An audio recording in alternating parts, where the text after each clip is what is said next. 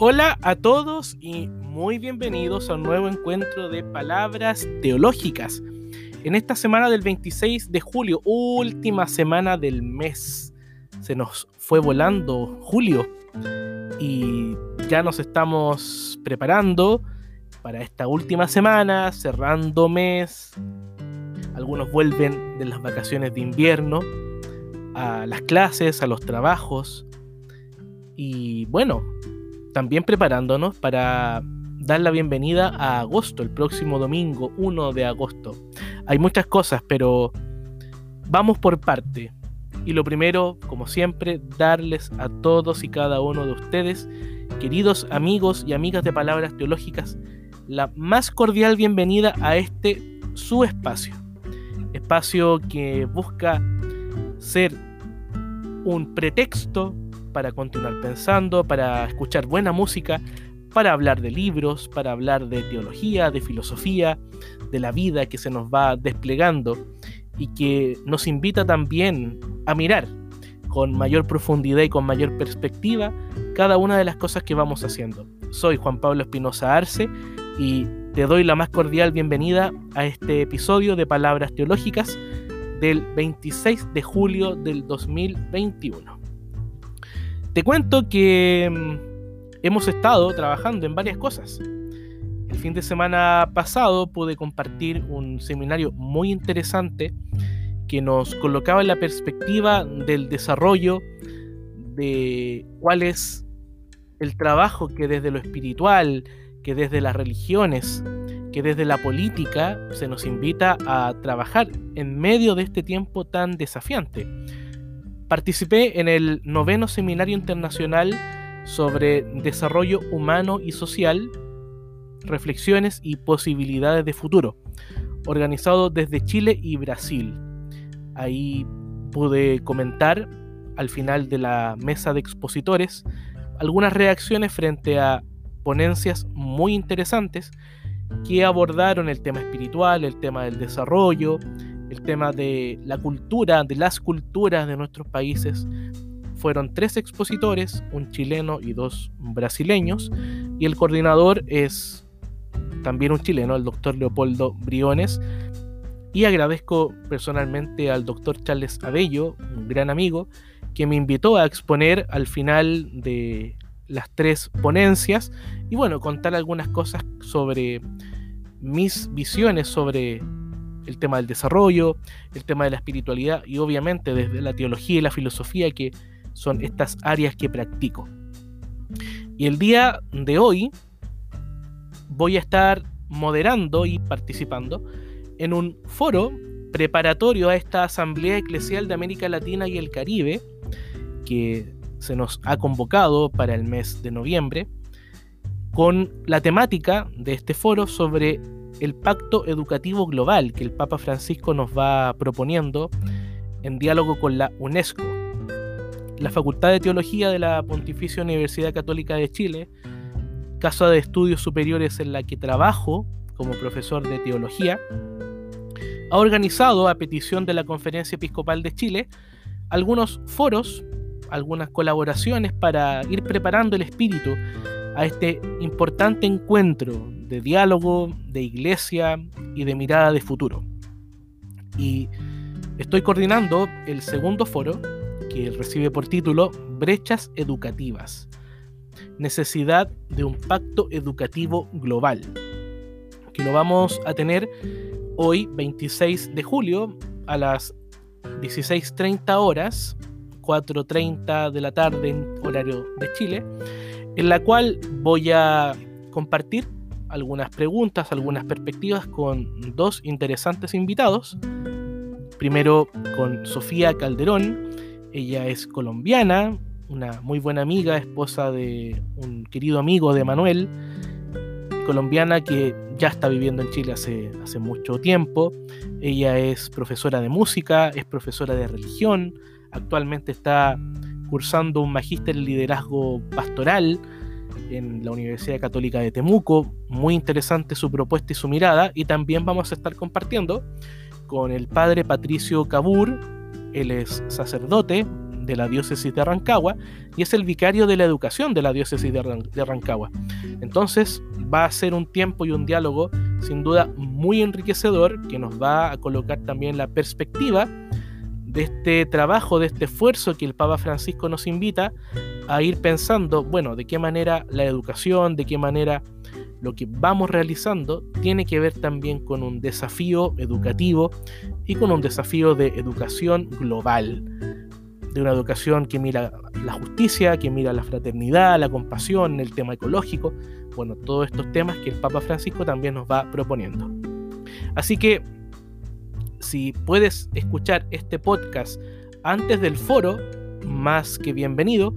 Y si escuchaste el foro y no pudiste participar de manera sincrónica de este foro, puedes verlo después en la cuenta de YouTube de la Facultad de Teología de la Universidad Católica de Chile. Ahí va a estar el video y obviamente espero que lo puedas ver y que sea también de mucha utilidad para tu trabajo pastoral o para tu formación teológica, filosófica y obviamente humana.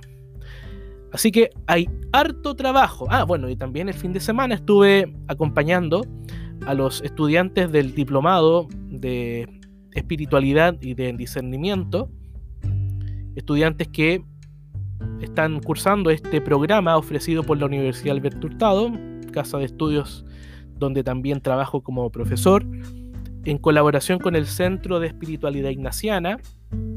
Yo soy el profesor, uno de los profesores del módulo teológico.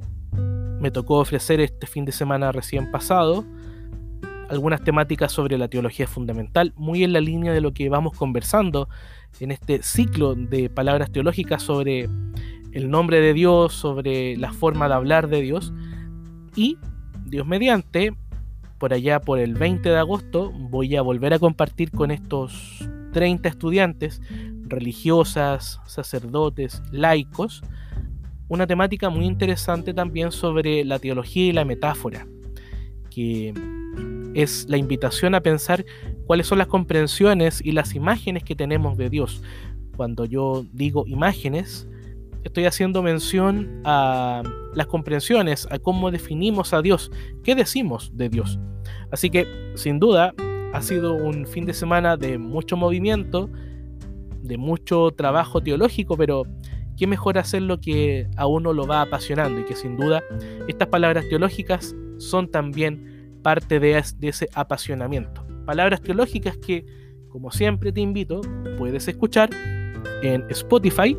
Están todos los capítulos de palabras teológicas buscando palabras teológicas en tu cuenta de Spotify o también visitando mi Instagram arroba teología en redes donde siempre dejo el link de esta plataforma de Anchor en la cual tú puedes escuchar palabras teológicas.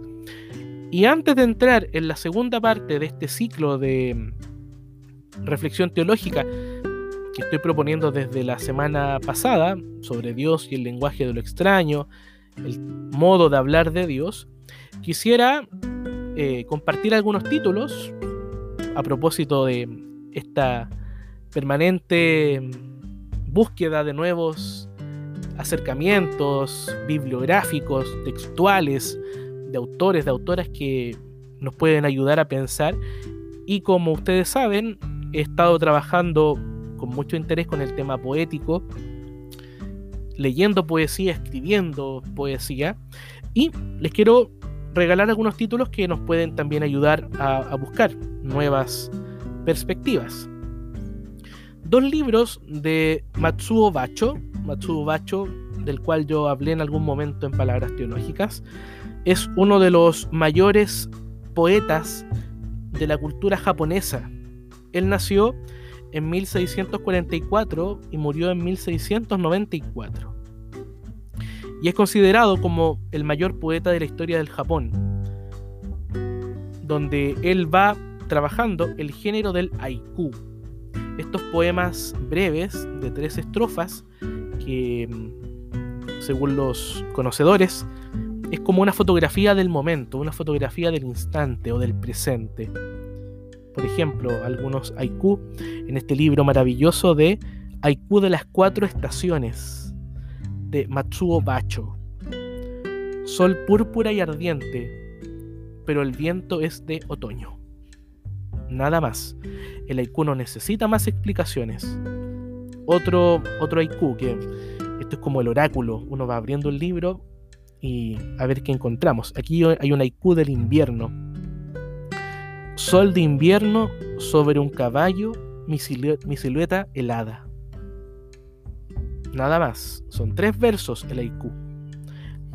Y aquí finalmente uno de otoño. A ver qué nos dice el libro. En la cima de un árbol, el cadáver de una cigarra.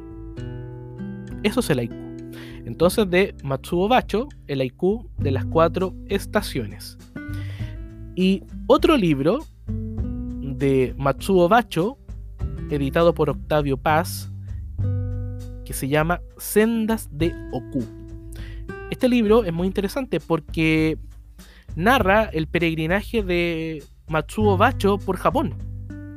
Y él va contando lo que va haciendo, lo que va conversando con distintas personas y también va regalándonos haiku. Aquí, por ejemplo, junta las lluvias del quinto mes el río y el mar las lanza. Otro haiku. Río Mogami, tomas al sol y al mar, lo precipitas. Eso es el haiku. Es esta tradición muy vinculada con el budismo zen y por eso es también una literatura más breve, más concisa. Un libro clásico de Nicanor Parra, los poemas y los antipoemas, editados por Origo, que son también tan interesantes de, leer a uno de los padres de la poesía en Chile. Y finalmente, un libro que tiene una historia muy sugerente, como todos los libros en realidad. Yo siempre he creído que los libros a uno lo buscan. Más que uno buscar el libro, los libros aparecen en momentos importantes. Y más todavía cuando uno está buscando inconscientemente o deseando más bien tener ciertas cosas, de alguna manera el libro sale, sale a tu encuentro. Hace pocos días en Chile hubo una votación por las primarias de algunos sectores políticos y tengo la costumbre de ir caminando desde mi casa hasta el lugar de votación para recorrer el casco histórico de mi ciudad, para hacer fotografías, para detenerme un instante, sobre todo en este tiempo de, pandemia, que es bueno salir a caminar, a estirar las piernas un poco, pero siempre con mucho cuidado, hay que seguir cuidándose. Y hay una librería cerca de mi casa, y bueno, entré y mirando en los mesones encontré una obra maravillosa que se llama Poesía Andalusí, la edición de Manuel Francisco Reina de la biblioteca EDAF. Yo quedé impactado, quedé impresionado con ese descubrimiento, con ese libro que me salió al encuentro, porque es una síntesis académica y una síntesis muy bien preparada sobre un sinfín de poemas de poetas de la tradición andalusí, es decir, de la tradición española que unió durante la Edad Media a cristianos, a judíos y a musulmanes. Eso es la cultura andalusí. Y tuve la bendición, sin duda, la bendición del cielo de poder encontrar esta poesía andalusí que son más de, les digo el tiro, 682 páginas de pura poesía andalusí. Realmente fue una alegría enorme haber, o haberme más bien encontrado con este libro que, sin duda, y así me gusta pensar, me salió al encuentro. Y qué interesante esta figura del encuentro. Y con eso, y después de esta larga presentación o contexto, quisiera ya comenzar a adentrarme en la segunda parte de este ciclo del lenguaje sobre Dios, del Dios desconocido, del Dios al que tenemos que llegar con una aproximación, como decíamos la semana anterior. Y yo les decía que el encuentro es muy sugerente porque la experiencia del judeo-cristianismo, la experiencia de la tradición judía y de la experiencia de la tradición y de la fe cristiana, comienzan por un encuentro. Dios se quiere encontrar con el ser humano. Pero lo interesante de ese encuentro es que no se entiende como un capturar al interlocutor. Me explico. En un diálogo auténtico hay condiciones previas que yo tengo que respetar si quiero poder dialogar de manera efectiva y afectiva con mi interlocutor. Por ejemplo, el silencio. Tengo que ser capaz de escuchar. Bion Chulhan dice que una de las profesiones del futuro se va a llamar el oyente pero no es un oyente analítico, no es aquel que quiere encontrar todo en la conversación, no. Es un oyente que se deja iluminar, que se deja interpelar por la palabra de otro o de otra. El silencio. Se hace necesario también mantener una buena distancia. En este tiempo de distancia social, el concepto está muy en boca. Pero la distancia del diálogo significa que yo tengo que reconocer al otro en su alteridad. En español, tengo que reconocer que la otra persona es una persona totalmente distinta a mí. Y por lo tanto, yo tengo que ser capaz de reconocer, de respetar, de valorar, de promover esa diferencia, esa sana diferencia, ese entre. El entre es el que provoca el encuentro. Y hay un pensador francés que yo lo conocí gracias a un querido amigo, a quien saludo desde estas palabras teológicas, a mi amigo Benoit Mató, a quien le envío un gran abrazo. Él ha trabajado fuertemente a este pensador del cual hoy quiero conversar con ustedes en palabras teológicas. Y estoy haciendo mención de François Julien. François Julien es un filósofo francés, es un sinólogo, sinólogo significa el estudiante, el que estudia, el que conoce la tradición china, en griego china se dice sina con X, y por eso los sinólogos son los conocedores o los cultores de la cultura y la tradición china. Y a la vez, este pensador, François Julien, tiene interesantes acercamientos con lo teológico. Y por ahí, con Benoit, a quien, insisto, le envío mi cariño y mis saludos desde Palabras Teológicas, pude conocer a François Julien. François Julien tiene un libro que se titula La identidad cultural no existe. En ese libro, él propone el concepto del Eckhart, del Eckhart, vamos a ver en este episodio de Palabras Teológicas qué significa el Écar y por qué se relaciona con esto del encuentro y sobre todo del entre como parte integrante del encuentro, del diálogo, del conocimiento y de la vida misma. Dice François Julien, el Écar es un objeto precioso de pensamiento. En el Eckhart la distancia hace que ambos permanezcan en confrontación uno con el otro. Cada término queda abierto al otro en tensión con el otro y no deja de aprender ese cara a cara. Hasta ahí las palabras de François Julien. Es interesante lo que él nos va diciendo. El Eckhart marca una distancia, marca un entre. Entre tú y yo tiene que haber un vacío pero que no es un vacío infecundo, sino que es un vacío que se va llenando de contenido. Pero es justamente ese entre, esa distancia, esa contemplación, ese silencio, ese hacer callar mis prejuicios, mis ideas para poder escuchar tus ideas, tu vida que se va desplegando, que va apareciendo, es el écar el que permite que esa distancia sea un auténtico diálogo. Por eso, François Julien dice que el es un objeto precioso de pensamiento, porque ambos, tú y yo, permanecemos en confrontación. Ahora, no entendemos confrontación de manera inmediata con una lucha, con una diferencia. No, es esa buena diferencia donde somos dos interlocutores diferentes, pero que estamos entrando en un proceso de diálogo y de conocimiento. Otra cita de François Julien. El Eckhart, por la distancia abierta entre el uno y el otro, ha hecho aparecer el entre. En consecuencia, ese entre es activo. Y más adelante, François Julien indica, comillas, el Eckhart al abrirse permite que emerjan otros posibles, revela otros recursos que no se habían vislumbrado, que ni siquiera se habían sospechado.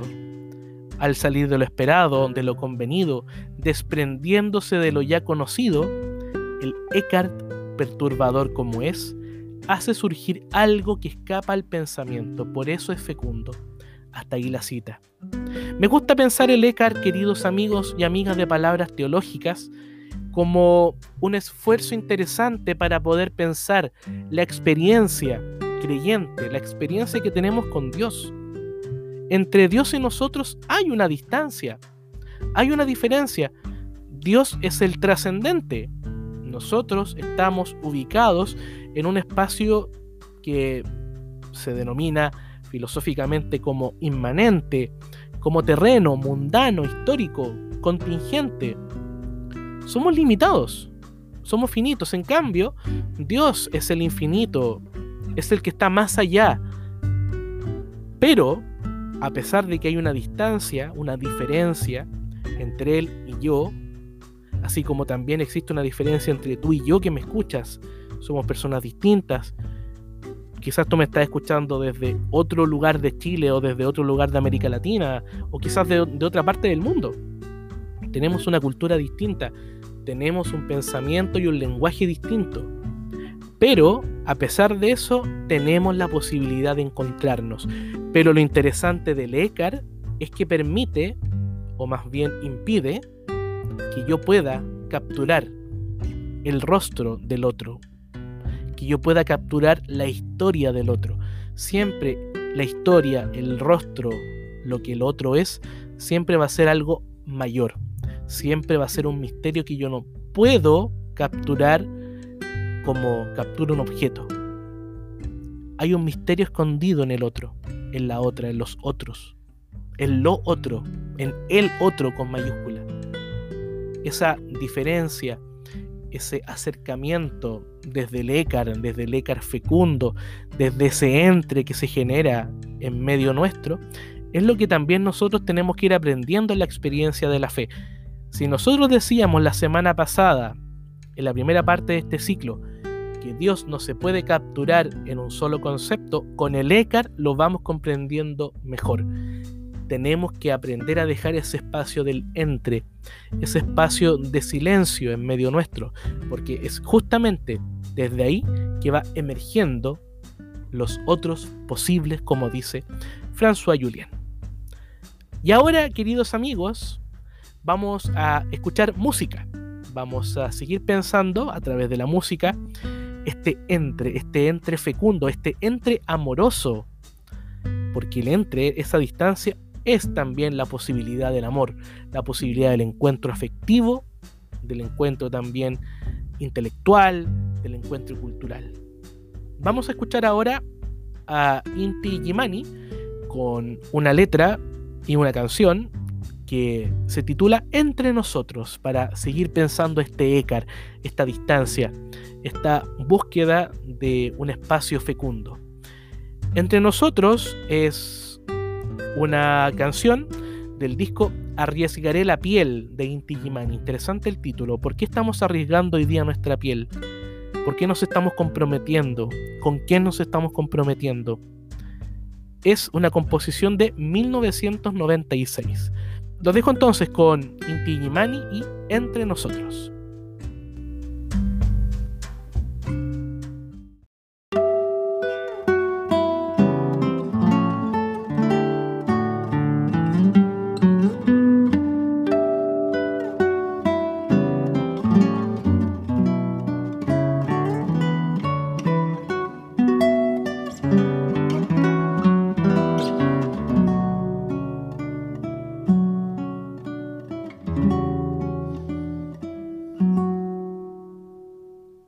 Perdiste el musgo, el girasol, la red.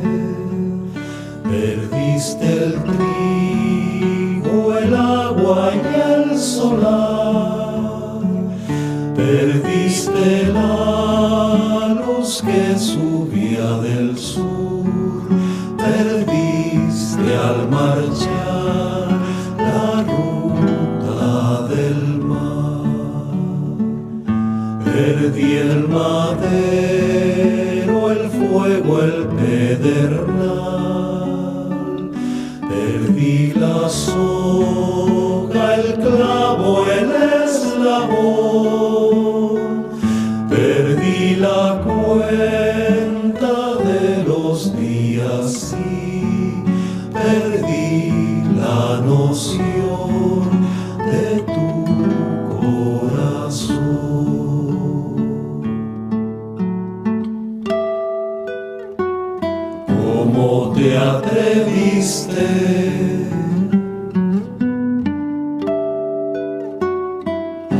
Cortar los nudos.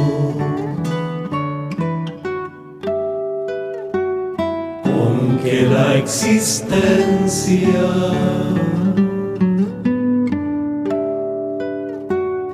nos ató desnudos.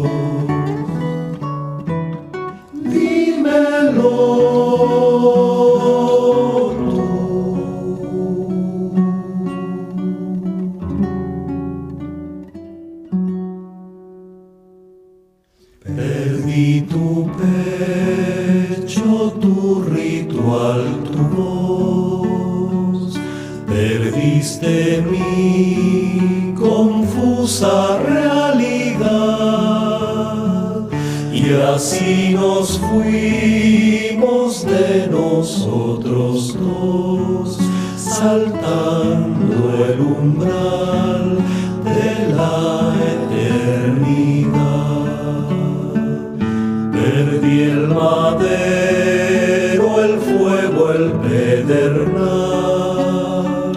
Perdí la soga, el clavo, el eslabón.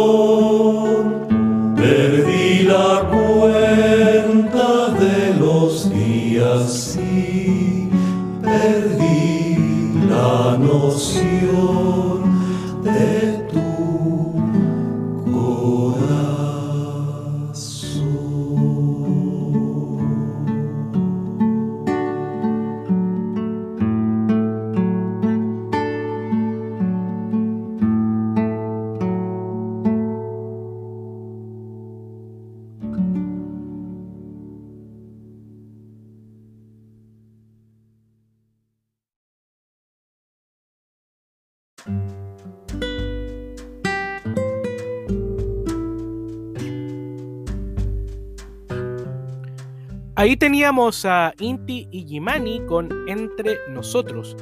Esta composición del álbum Arriesgaré la piel de 1996.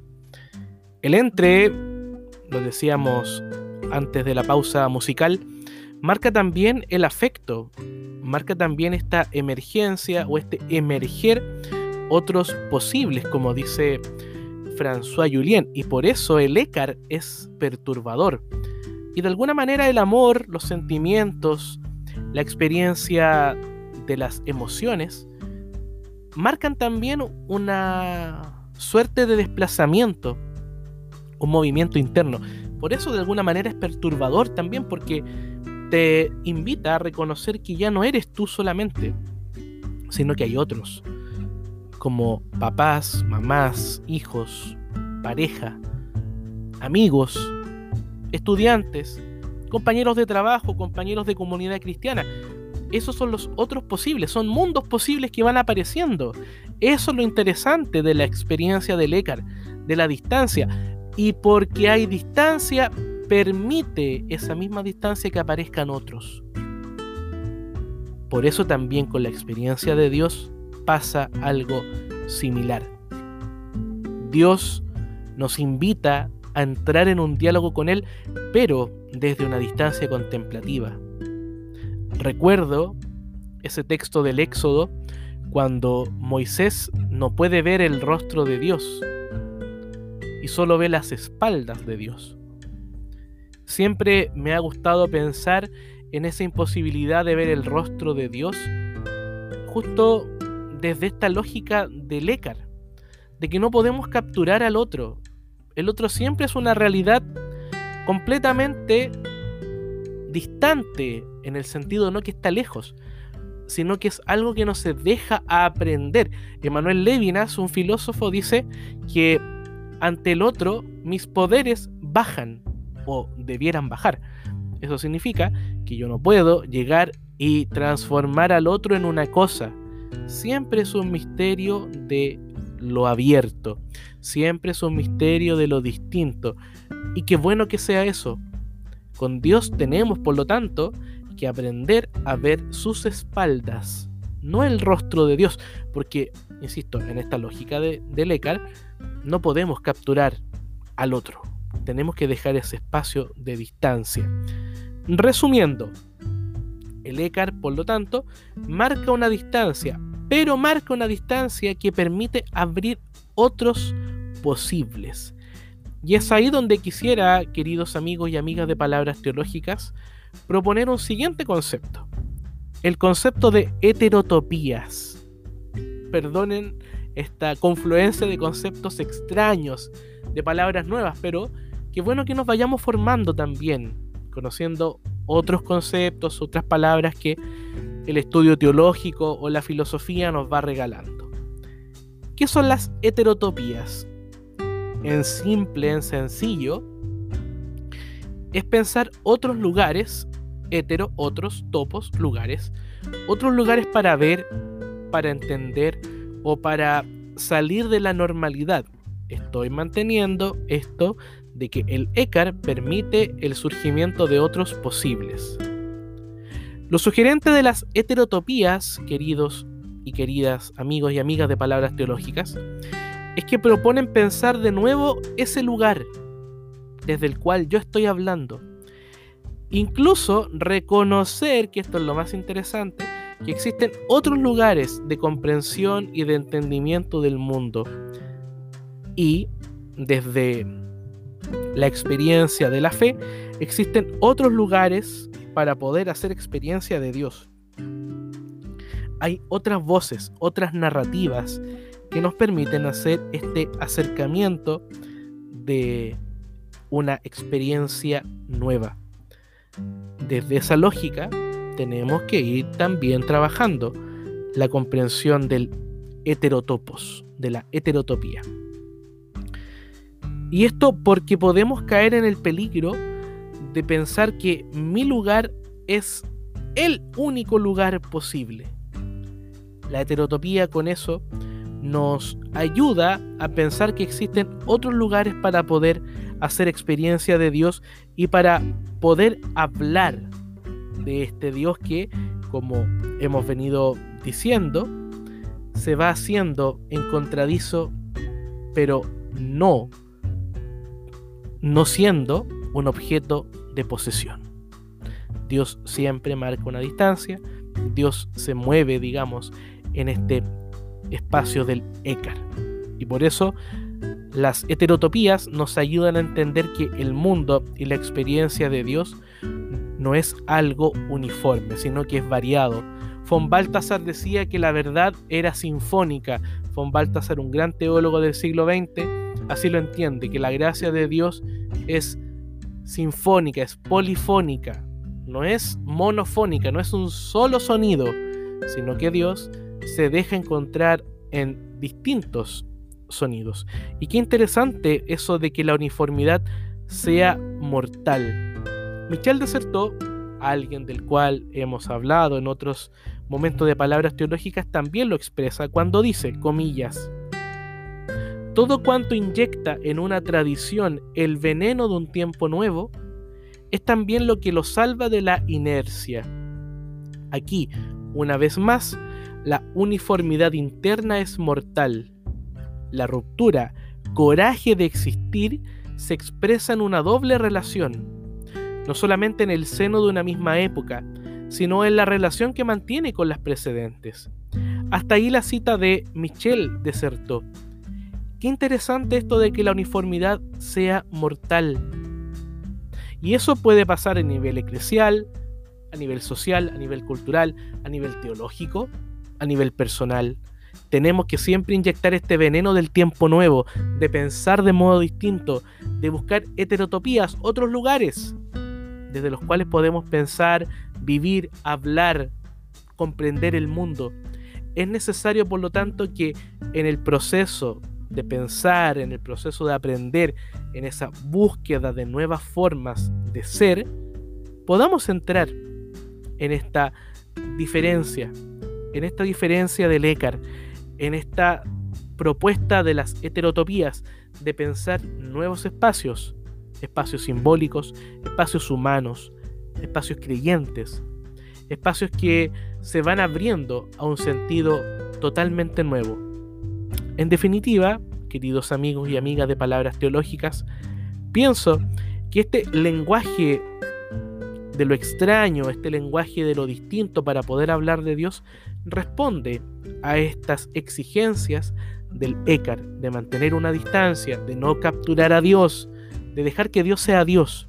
Y, por otra parte, de entender que las heterotopías son un espacio fecundo, son los otros posibles que emergen, que aparecen y que tenemos que ir recuperando y asumiendo para poder hablar de este Dios que siendo trascendente se ha hecho cercano, pero que no porque se hace cercano lo podemos capturar en una sola palabra, en un solo concepto o en una sola comprensión. Queridos amigos y amigas de Palabras Teológicas, para, para mí ha sido un gusto poder compartir con ustedes este encuentro del 26 de julio.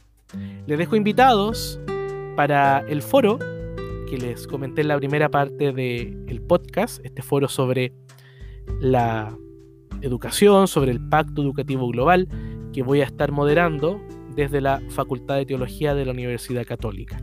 Y te invito, obviamente, a escuchar todos los episodios de Palabras Teológicas en la cuenta de Spotify, buscando palabras teológicas y también visitando el Instagram, arroba teología en redes. Te deseo que tengas una muy buena y bendecida última semana del mes de julio. Y si Dios lo quiere, nos vemos el próximo lunes 2 de agosto, cuando demos la bienvenida con más teología, con más filosofía y cuando ofrezcamos la última parte de este breve ciclo sobre el lenguaje de lo extraño para hablar de Dios. A cuidarse todos, bendecida y buena semana. Y si Dios quiere, nos escuchamos el próximo lunes. Un abrazo a todos. Chao, chao.